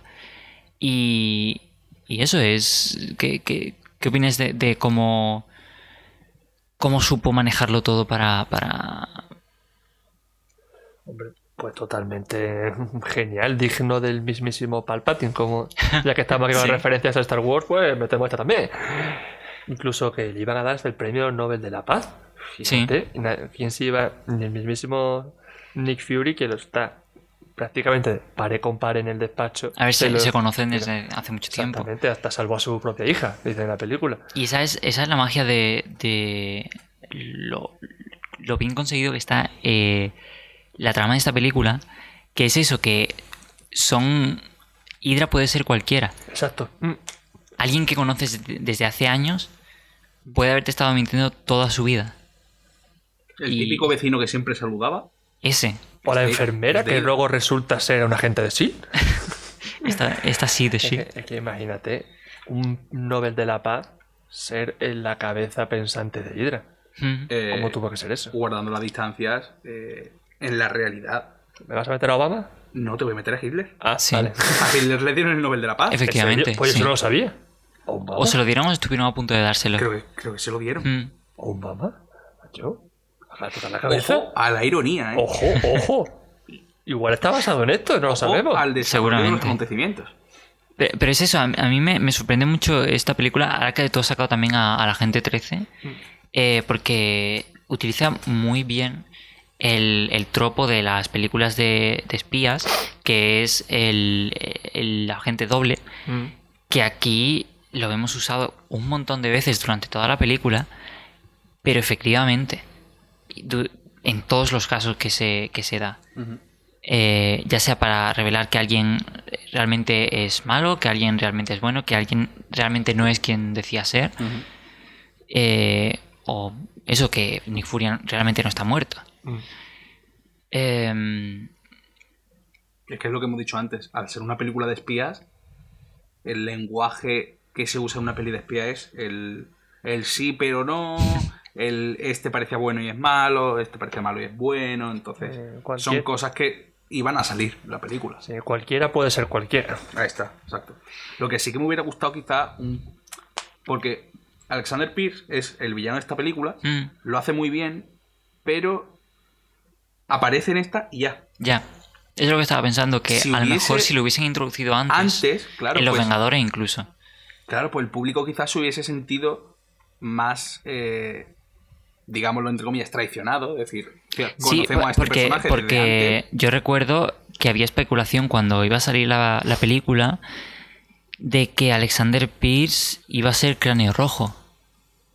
Que hubiese fin- fingido su muerte y que hubiese estado escondido durante todos estos años. Ese hubiese sido un plot Muy twist épico. que flipa. Un super plot twist, pero la gente se esperaba que Alexander Pierce fuera alguien. Claro, no... mm, No simplemente Alexander Pierce que estaba ahí. Y es verdad que eh, Robert Redford se hizo un papelón. sí, sí, lo hizo genial. Eh, es Robert Redford. exactamente. Tiene ya una trayectoria importante. Pero eso, incluso con que quizás hu- hubiese habido poco, pero con que hubiesen puesto, eh, si mal no recuerdo, es al final de Iron Man, sí, al final de Iron Man 3, cuando le dan la medalla a Roddy y a Tony, Sí. Mm. si hubiese sido él en vez de el senador Stern, Mm. que en esta película se revela que es de Hydra también, yo con eso incluso hubiese, me hubiese conformado. Sí, otra aparición. Exactamente. Sí, pero lo del senador es que tenían que meterlo como pullita de Robert. De, Ya, de- que, ya que todo el universo de Marvel se cimienta en los mismos personajes Sí. o personajes que ya se conocen, una película, o sea, en distintas películas, cosa que eso al espectador al final le gusta, es que en esta sola sale una vez. Mm. En la primera de, de Que Capitán América Capitán y no vuelve a aparecer más. Sí. Eh, Crossbone, creo que Crossbone, era, sí. aparece en Civil War y muere Y muere. rápidamente. Y Pierce aparece y muere en esta película. Mm. No, eso No es- te da tiempo. Incluso en, en la escena de la que estaba comentando antes de el Senado de el Senado, el Consejo de Seguridad Mundial, eh, aquí se nos dice que Pierce es parte de ese consejo y no lo vimos en, ¿Por qué no en esa escena. antes? Claro. No, yo creo que estaría. Y vimos a Gideon saldría Malik, por ejemplo. No, no, no, no salía. ¿No? No. Eh, Robert Redford no salía en, en No, pero prefiero que es no Robert Redford, sino el personaje. No, no sale. ¿No, ¿No sale la pantalla en sombra? No. O sea, salen un montón de sombras, pero ninguno es él. ¿En serio? Joder, pues, pues pues yo sabía que sí, vaya chaco. No. Eh, Por eso Mal, el- Marvel, mal. que yo creo, tengo- tendría que confirmarlo, pero yo creo que el único que, que vuelve a su papel del Senado, el Senado otra vez, el Consejo de Seguridad Mundial de los Vengadores, del final de los Vengadores, es Gideon Malik, que vuelve en la serie, ni siquiera en alguna de las películas. Y que todo el, consejo de esta película son actores nuevos. Pero bueno. Eh, También es cierto que Sí, mm, cuando son personajes relativos a la política y tal, ya.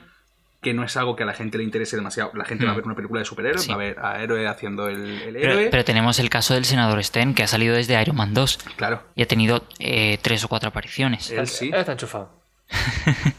Pero, pero eso, cuando lo que el público demanda es más explosiones, gente volando, lo que sea, pues tampoco se Pero- ve prioritario. Claro, eh, pero yo creo que, la que han aprendido. consejo- Que han aprendido a, a eso, a mantener el, eh, el universo cohesionado. Claro, si mantienes la unidad, manténlo en todo. Claro, porque es que han, han visto que eso es lo que el público quiere, es algo que nunca habían tenido, pero es algo que está funcionando. Sí.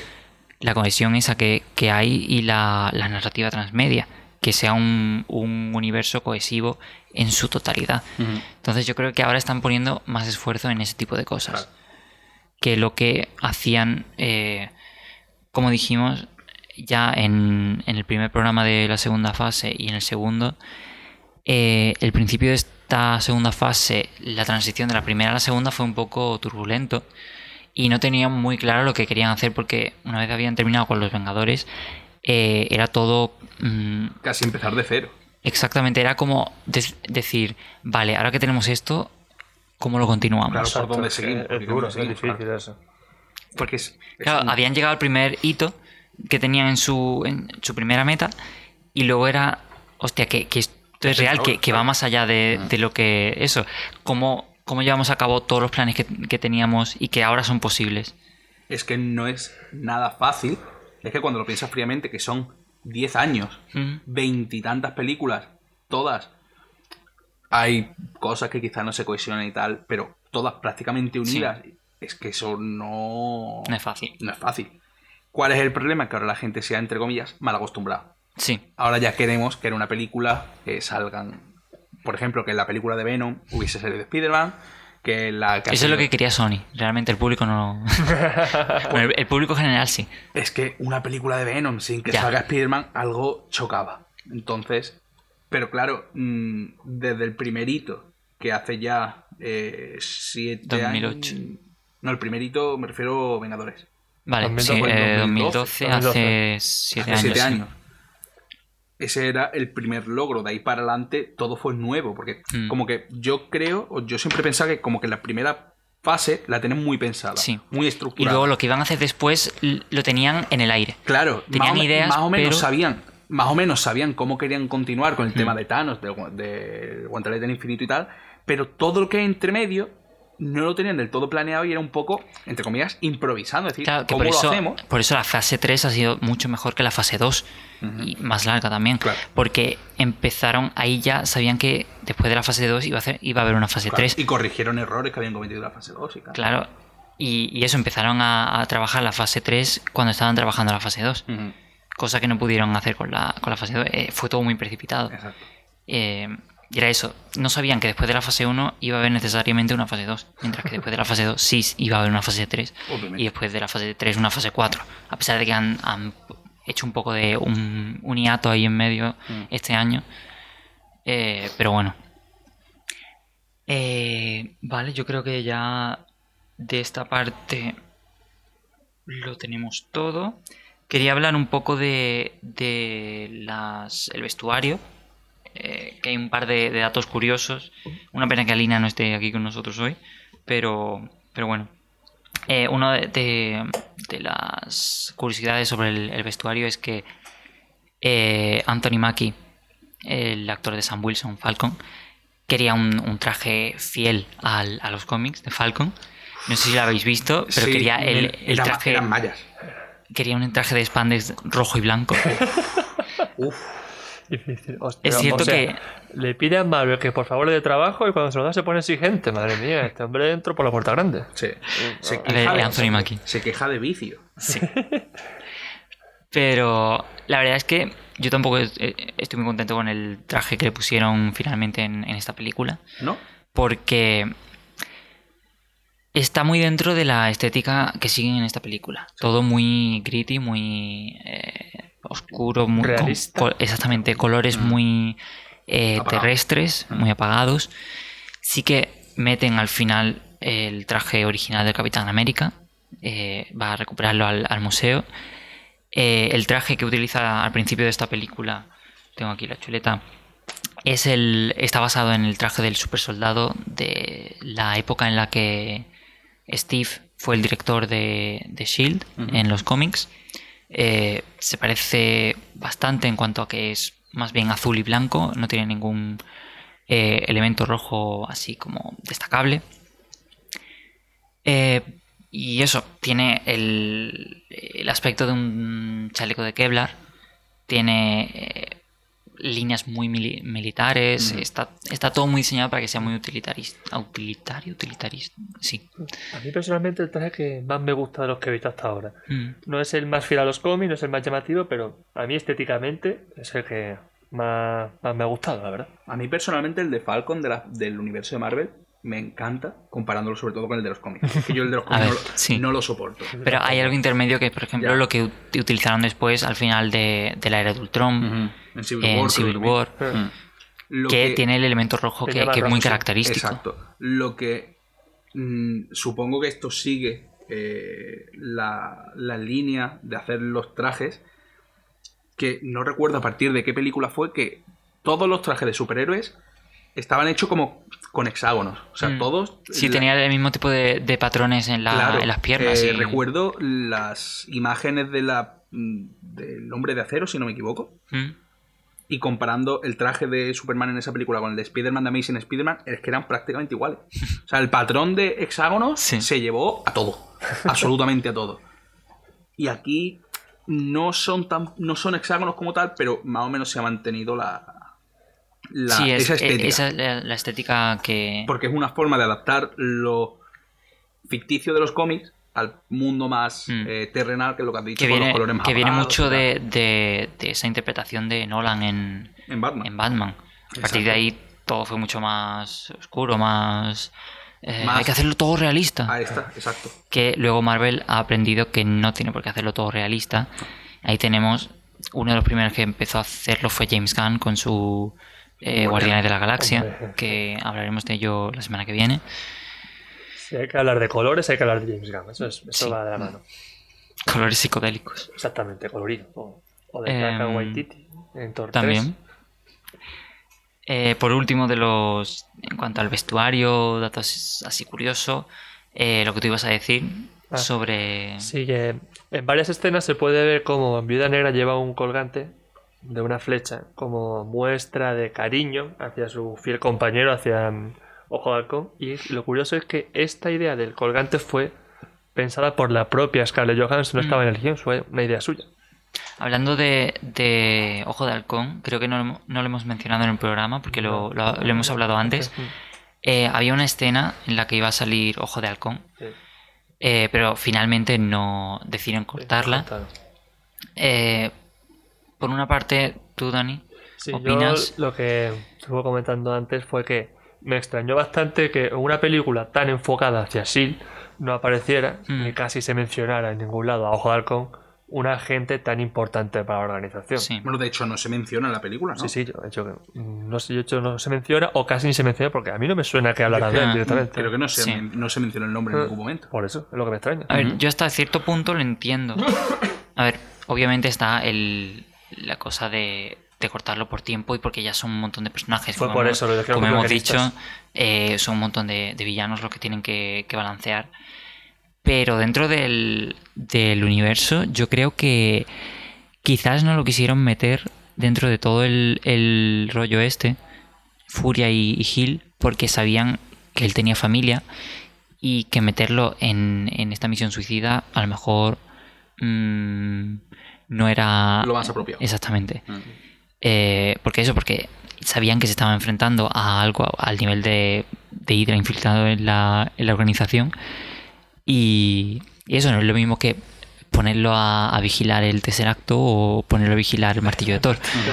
Que, que, que no es simplemente ponerlo ahí a que esté sentado un rato mirando una cosa, que es eso, que realmente eh, a Ojo de Halcón no lo hemos visto hacer hasta, es decir, en esta época en la que está, eh, estaba casi retirado, por lo que hemos podido ver de él. ¿Aquí ya también? ¿Tan Eh, pronto? no, Eh, o sea, no retirado en el sentido de como luego lo está en, en Era de Ultron. O en Civil War. O en, Ci- en Civil War, sí. Pero aquí eso solo lo llaman para misiones de vigilar. Ujú. Vale, vale. Ya no hace misiones como las las que hacía en, en Budapest. Sí. Mm, pasó? entonces, yo creo que eso, que aquí ya lo tienen como un, un activo que, que es solo para misiones de Lo ese, de ese en la tipo. reserva. Sí, ya No, es un veterano. Ya no era, me refiero, decirle ayúdanos, eh, Halcón, Exactamente. sino que no apareciera, que ni siquiera se mencionara. Y dicen, oye, ¿y, Ya, qué, ya, ya. ahora- ¿y qué pasará con la gente Barton? Tampoco. Creo que Estará en peligro. Creo que Ojo de Halcón también es un superhéroe que está en los Vengadores, pero que tampoco se le ha dado. No, Ya, ya, ya. prefiero no Sí. se le ha dado también el trato que quizás se mereciera. Ya. Precisamente. Se ha profundizado mucho más en los cómics, pero es un personaje que no se ha profundizado.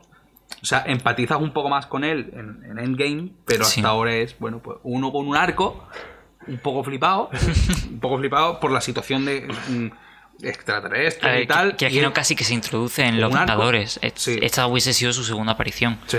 Bueno, su, su tercera, pero mm, desde que lo Thor conocemos. Desde que lo conocemos, su segunda aparición. Claro, entonces. Hmm. eh, eh, ese, esa, ese- esa parte sí que se la ha hecho entre comillas en cara a Marvel, que se ha profundizado mucho en, en casi todos los superhéroes, pero no joder con no. Ya. Se ha dejado como bueno, tiene una familia y ya. Madre mía. Y también el público se preguntó bastante por qué en esta película no aparecen más superiores en el sentido de que hay una amenaza muy grande Sí. donde están el resto de compañeros cuando todo el universo en teoría está unido. También pasó Pues- eso con, con Iron Man 3. El presidente estaba secuestrado y no hubo otro. Shield no se involucró. Ya, Exacto. pero eh, los propios guionistas salieron a responder esta pregunta y dijeron que el- la trama, el tiempo de esta película transcurre en Sí, poco más de tres tiempo, días, sí. que no les dio tiempo ni todo avisar. secreto. Exacto, no les dio tiempo ni de avisar, ni de pedir ayuda, ni de que ellos mismos fueran a ayudarles, porque Mm. fueron eso, tres días escasos. Claro. Eh, iba a mencionar. Sí. eh, hablando de, de posibles apariciones que luego no se dieron. eh, se rumoreó mucho cuando salió la película que el camión que durante la escena de la persecución de Nifuria cuando va en el coche Sí, en 4x4. eh, hay un camión que como que lo salva porque se estrella contra los coches que lo van persiguiendo. Sí, en el cruce. dos coches de policía. Sí, que le, le dice la maquinita, ¿se acerca un cruce? Pues eh, mucha gente decía que ese camión estaba conducido por Punisher. Y que estaba eh, era como un agente que tenía furia en el campo. Obviamente parece- eso no se ha dado, Ya me parece sorrizar el rizo. Rebujado de narices. pero ¿eh? era un, ru- un rumor, un Una teoría. ¿eh? sí, una teoría que tenía la gente, pero que, que- está bastante extendida en, en aquel momento, en 2014, cuando salió la película. Lo que tú has dicho, eso me parece a mí rizar el rizo mucho, ¿eh? Mucho. Rebuscar, mm, Es querer sacar de donde no hay. Mm. Y Es que porque de- Punisher siempre ha ido por su cuenta. Pero nunca está- decían nunca que en el camión se veía un poco como que se podía intuir el- la camiseta de la calavera y que, que no sé si lo relacionaban con algún cómic en el que ayudara a Nick Fury a Punisher, algo así. Se inventaron una historia que, que obviamente no... no Hubiese era. molado bastante porque a mí Punisher me encanta, pero fa, eso ya es Toda, to- toda unión de un superhéroe nuevo estaría genial. Pero Sí. Fantasear por fantasear.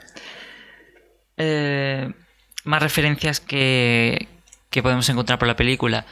Al final de la película, cuando Shield eh, ha caído, eh, Maria Hill tiene que buscarse otro, otro trabajo y decide irse a buscar trabajo con eh, Tony Stark en Stark Industries, que luego la vemos en el Adultron, que es la eh, ayudante personal de, ¿De Tony? de Tony, pero es más bien de los Vengadores en, Ah. en este caso. Eh, eso puede ser una referencia a la época en la, en la que estuvieron eh, desempeñando esos roles, Tony como el jefe de ella y ella eh, ayudante de, de él cuando Tony fue director de, de Shield. Mm. En los cómics todo el mundo ha sido director de Es Shield. lo que estaba pensando. Hemos visto a- a Rogers, lo del a- palo del. Capi que yo no lo sabía. Sí, en eh, Nor- Norman Osborn creo que también llegó a ser director de ¿Serio? Shield. Sí. Joder, es que ya, Y- ya ponen directores ir a cualquiera. Y por último, ¿Jugamos a un juego? Eso, quería haberlo mencionado cuando sola, pero bueno, Ah. mencionarlo ya. O sea, ahora. Eh, No, no, dilo, dilo tú que. No, no, tú, tú, tú.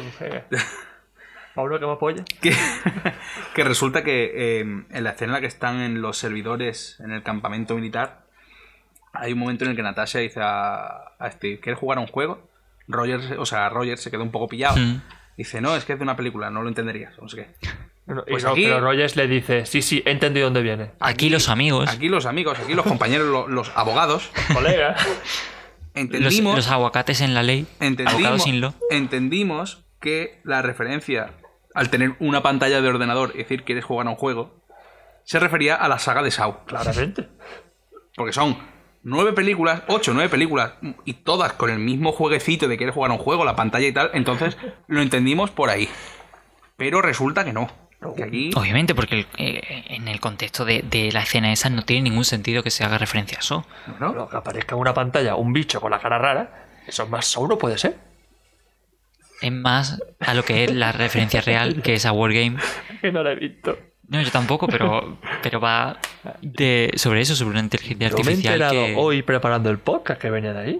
La verdad. A ver, yo también. Yo, Es lo que no tiene he visto haberlo, Saw haberlo nunca- buscado. Yo como no he visto solo nunca, pues no pillé, o sea, no confundí la referencia. Pero aunque no hayas Pe- visto Show, todo el mundo conoce la frase Vamos a jugar a un juego. Sí, pero no la relaciono. lo siento. Lo siento por los fans de- del terror y de, del ogore. Están los amantes del cine, del séptimo arte, dicen "Es que esto es de Wargame. Por Dios, qué ofensa. Y después los que decimos, ah, pues una película de, de sangre y, y de vísceras y de Zao. De Zao. Que somos nosotros. Que yo vi la película hace un montón de años y he estado todo, todo este tiempo engañado. Y también la escena en la, en la que el Capi rompe el candado de un escudazo, esa escena tuvo traca. La tuvieron que repetir cinco veces mínimo. Pa, le da, no se rompe el candadito. Y otra, y otra, y otra. Ese puto candado, Vibranium Adamantium mínimo es, ¿eh? Ese era el verdadero villano de la película. El candado. El candado, ¿eh? El candado que no se rompía. Y es que yo he visto esa escena que te ha dicho Francis y es que se ve a Chris Evans dándole golpe y al cuarto empieza a reírse de yo no puedo con esto, yo, esto es superior. Y mí". Scarlett también se empieza a descojonar. ¿no? Seguro. Que me estoy acordando también en esa misma localización que es para mí ha sido un porque el poder de la amistad lo ha querido así que es cuando cuando Natasha enfoca al panel para poner la contraseña y el móvil ya le dice clara- claramente la contraseña exacta ¿Pero por qué? Porque es una referencia al primer número de Marvel Comics. Eso es lo que se dice. Se dice que es de eso, pero no está muy claro. La gente piensa, yo creo que es demasiado rebuscado. 8536 si no me equivoco. 3-9. Casi. el 6 al revés Exactamente. Lo que yo también me pero yo creo que es muy rebuscado. Sí, puede ser. Pero no, puede pero, ser. pero muchas veces ponen fechas de, de la salida de cómics en. en. eh, ¿Cómo se llaman? La matrícula de los La coches. matrícula de los coches, gracias. Lo he dicho a voleo, eh, te lo juro. Sí, sí, en la matrícula de los coches. Así que yo tampoco lo vería tan, tan rebuscado. Eh, otra de las referencias que hay durante la película es. Bueno, antes de eso, antes de que se me olvide, eh, que no lo mencioné, eso era lo que se me olvidaba mencionar cuando estaba hablando del traje del capitán. Eh, ahora que ha sacado el, el tema del escudo, Mm. eh, el primer escudo que sale en esta película es totalmente azul. Es eh, en colores gris metálico y azul metálico. No tiene ningún toque de rojo. Qué raro. El que sale cuando está en el, en el barco, en Pero el otro. Lemurian. Hombre, también como es de noche no se notaba mucho. Mm.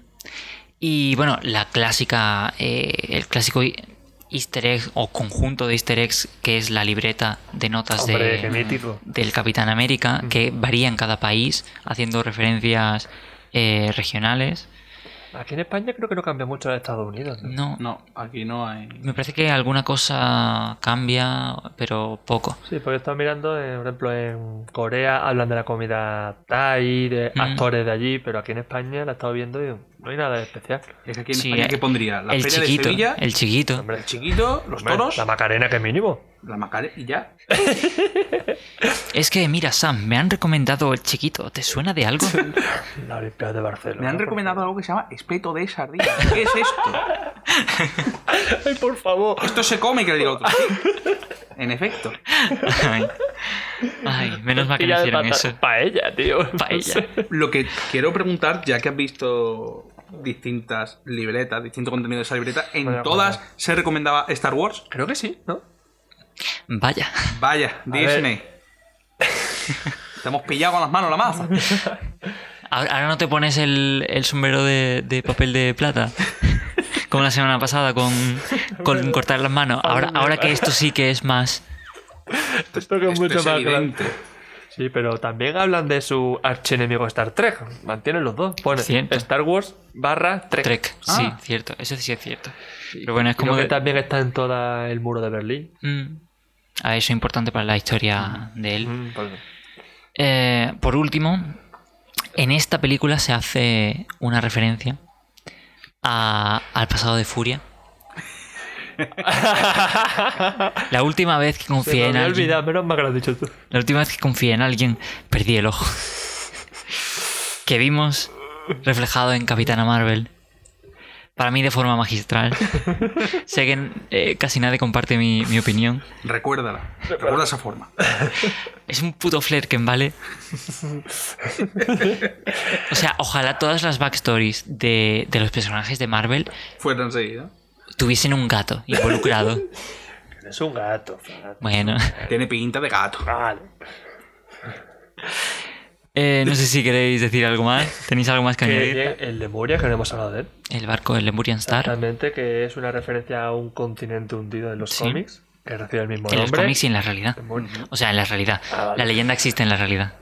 Coño, vale, vale, vale, coño, la versión de un continente, yo no me he enterado. Hogar de una especie llamada los Deviants, creo que se pronuncia. Los Deviants, que son. Eso, eh, que hablamos de ellos en el, en el programa del futuro del UCM. Mm.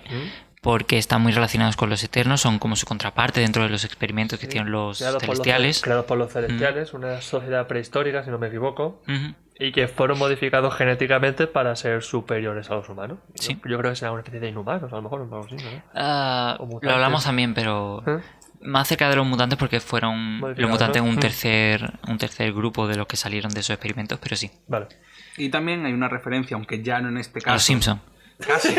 Casi. Debería haberla habido. Es que, es que Álvaro siempre me, me dice cuando hay referencia a los Simpson en algo o él la dice porque Sí, yo sí. no O la... si, sí, no, se o sí. si no se le inventa. Sí, yo siempre digo referencia de los Simpsons. Una referencia a, como se ha comentado antes, los amantes del séptimo arte, que es eh, la parte del final cuando están en la tumba de, de Furia, que no está muerto al final. O la Vaya. sorpresa, vaya. ¡Qué sorpresa! Qué Si, sorpresa. si nos fijamos bien, que tampoco hace falta fijarse bien porque hace Sí. un, un planito para que se vea, el... eh, ¿Cómo se llama eso? ¿Epitafio? Epitafio. El epitafio de la tumba dice el camino del hombre recto y de hecho Furia lo menciona.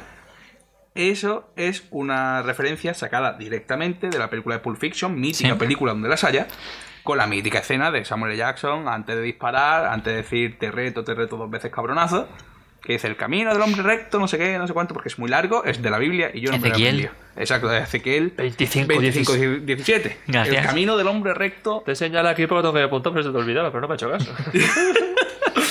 y que acaba. Y, y tú sabrás que mi nombre es Yahvé cuando venga a descargar mi venganza sobre ti. Pa, pa, pa, Pa, pa. pa, pa, y empieza a disparar. Sí. Hubiese molado que le pegas un par de tiros a la, a la tumba ahí. No, pero bueno. ya, ya, pero bueno. Hubiese estado fuera de lugar. Lo último que ya me, me falta por mencionar, que eh, lo dije al principio del programa, Henry Jackman es el que compone la banda sonora de esta película. Siempre lo reservo este, este dato para el final. Eh, hizo también la banda sonora, que por cierto... Que por cierto, la, el tema de, del Lemurian Star me encanta, es una de mis piezas favoritas de todo el UCM. Si no la has escuchado, en- está en Spotify, ¿vale? Estaba pensando en los golpes. Yo, yo- yo ahí me concentro en las tortas. Perdón. Em, Estaba pensando en otra cosa precisamente, ahora después la diré. vale. Miedo me da. Él también es el que compuso la banda sonora de Civil War, volvió para la tercera de, de Capitán América y va a volver también para poner la banda sonora a Viuda Negra. Toma. Así que eh, supongo que será porque ya tiene eh, cogido el personaje Claro. cómo funciona, Que la banda sonora de las películas de espías. exactamente. Y nada más. Un par de cambios más, que sale también Josh Guido en el Smithsonian. Está en unas escaleritas. Parece ahí con una camiseta de Capitán América. Mm. Con un niño que igual es su hijo. Y ha dicho, "Eh, eh, cariño, ¿quieres salir en el UCM? Venga, vamos a, vamos a meterte. Y también el- uno de los directores, Joe Russo, es el médico que atiende a Natasha cuando están refugiándose de los ataques de Hydra. Sí, Joe Russo sale, aparece varias veces durante todo el, el UCM en las películas que él dirige. Ujú. Un poco, un poco más. No tengo nada más que decir. ¿No? No. Pues... ¿Quieres Yo lo que quería era mencionar que en, el- en la escena del barco, mm, lo que a mí más me llamaba la atención era terrorista francés. En fin, Era- hay que decir más. Es que ¿Qué vas a hacer? ¿Tirarme un croissant a la cara? Es más, es que Georges Saint-Pierre es francés y me, cuadra a mí todo Además, lo de que sea francés. No es francés, es canadiense. Georges Saint-Pierre creo que es francés, ¿eh? Espérate. Búscale, búscale. El, El- el actor Sí, de Baltro. El, lu- el luchador. Es, es canadiense. Eh, Francés ¿francés? canadiense. Franco Canadiense. Sí. Puede ser. Armenia, Que- Francia, lo mismo es. A mí es que no me intimida una persona con ese acento, yo qué quieres que te diga. La verdad. Es eso, va- vamos a disparar y vamos a explotar este barco. Y si Que te haga una habla escena de así, picoteo. De picoteo. y si, y si puedes, no, no, y si te habla en italiano con la Ah, mano tan... ¡Qué esquifo! te- ¡Ma qué cosa! Entonces, me llamó la atención que digo, bueno, franceses atracando, bueno, en fin. Ya sabemos la fama que tienen de rendirse ante todo. Es verdad. Hombre, Existe. Y aquí los, el villano principal escondido es alemán. Ah, Está todo, está todo ahí metido. Y ya llegan los americanos, como siempre. Los europeos son malos. Es lo que hemos aprendido de esta película. Malos y cobardes. Y, lo- y los americanos que, que, mm, recaban información son buenos. Sí. Y si usan a una persona con pasado ruso, más todavía. Eso ya ni te cuento. Porque Romanov a mí no me suena que sea de Washington, ¿eh? No. Pues eso, llevamos ya una hora y cuarenta y algo minutos. No sé si eh, recortando lo- los tiempos que hemos estado, que nos hemos ido, eh, saldrá un poquito menos, pero más o menos. ¿Público uno quiere decir algo? Si, si no es de Star Wars, No, ella habla con su cara. sí, sí. Si no es de los clones, Gracias a todos por escucharnos. Eh, estamos en todas las plataformas. Si queréis eh, escuchar otros programas, eh, estamos en Spotify, estamos en eh, Apple Podcasts, estamos en Google Podcasts, estamos en Anchor, estamos en eBooks. No recuerdo si llegué a subir el programa de la semana pasada. Eh, tenemos también. En Twitter lo anunciaste por lo menos, ¿eh? Sí, no, no sé si lo subí a eBooks. Ah, vale. Eh, tenemos también canal de YouTube, que ahora lo estamos eh, actualizando eh, semanalmente con, las, con los programas. Eh, tenemos eh, Twitter, que es arroba eh, revisitando cast. También tenemos página de Facebook. Y poco más, ¿queréis promocionar algo? La promoción. no, no, ¿para qué? Da igual.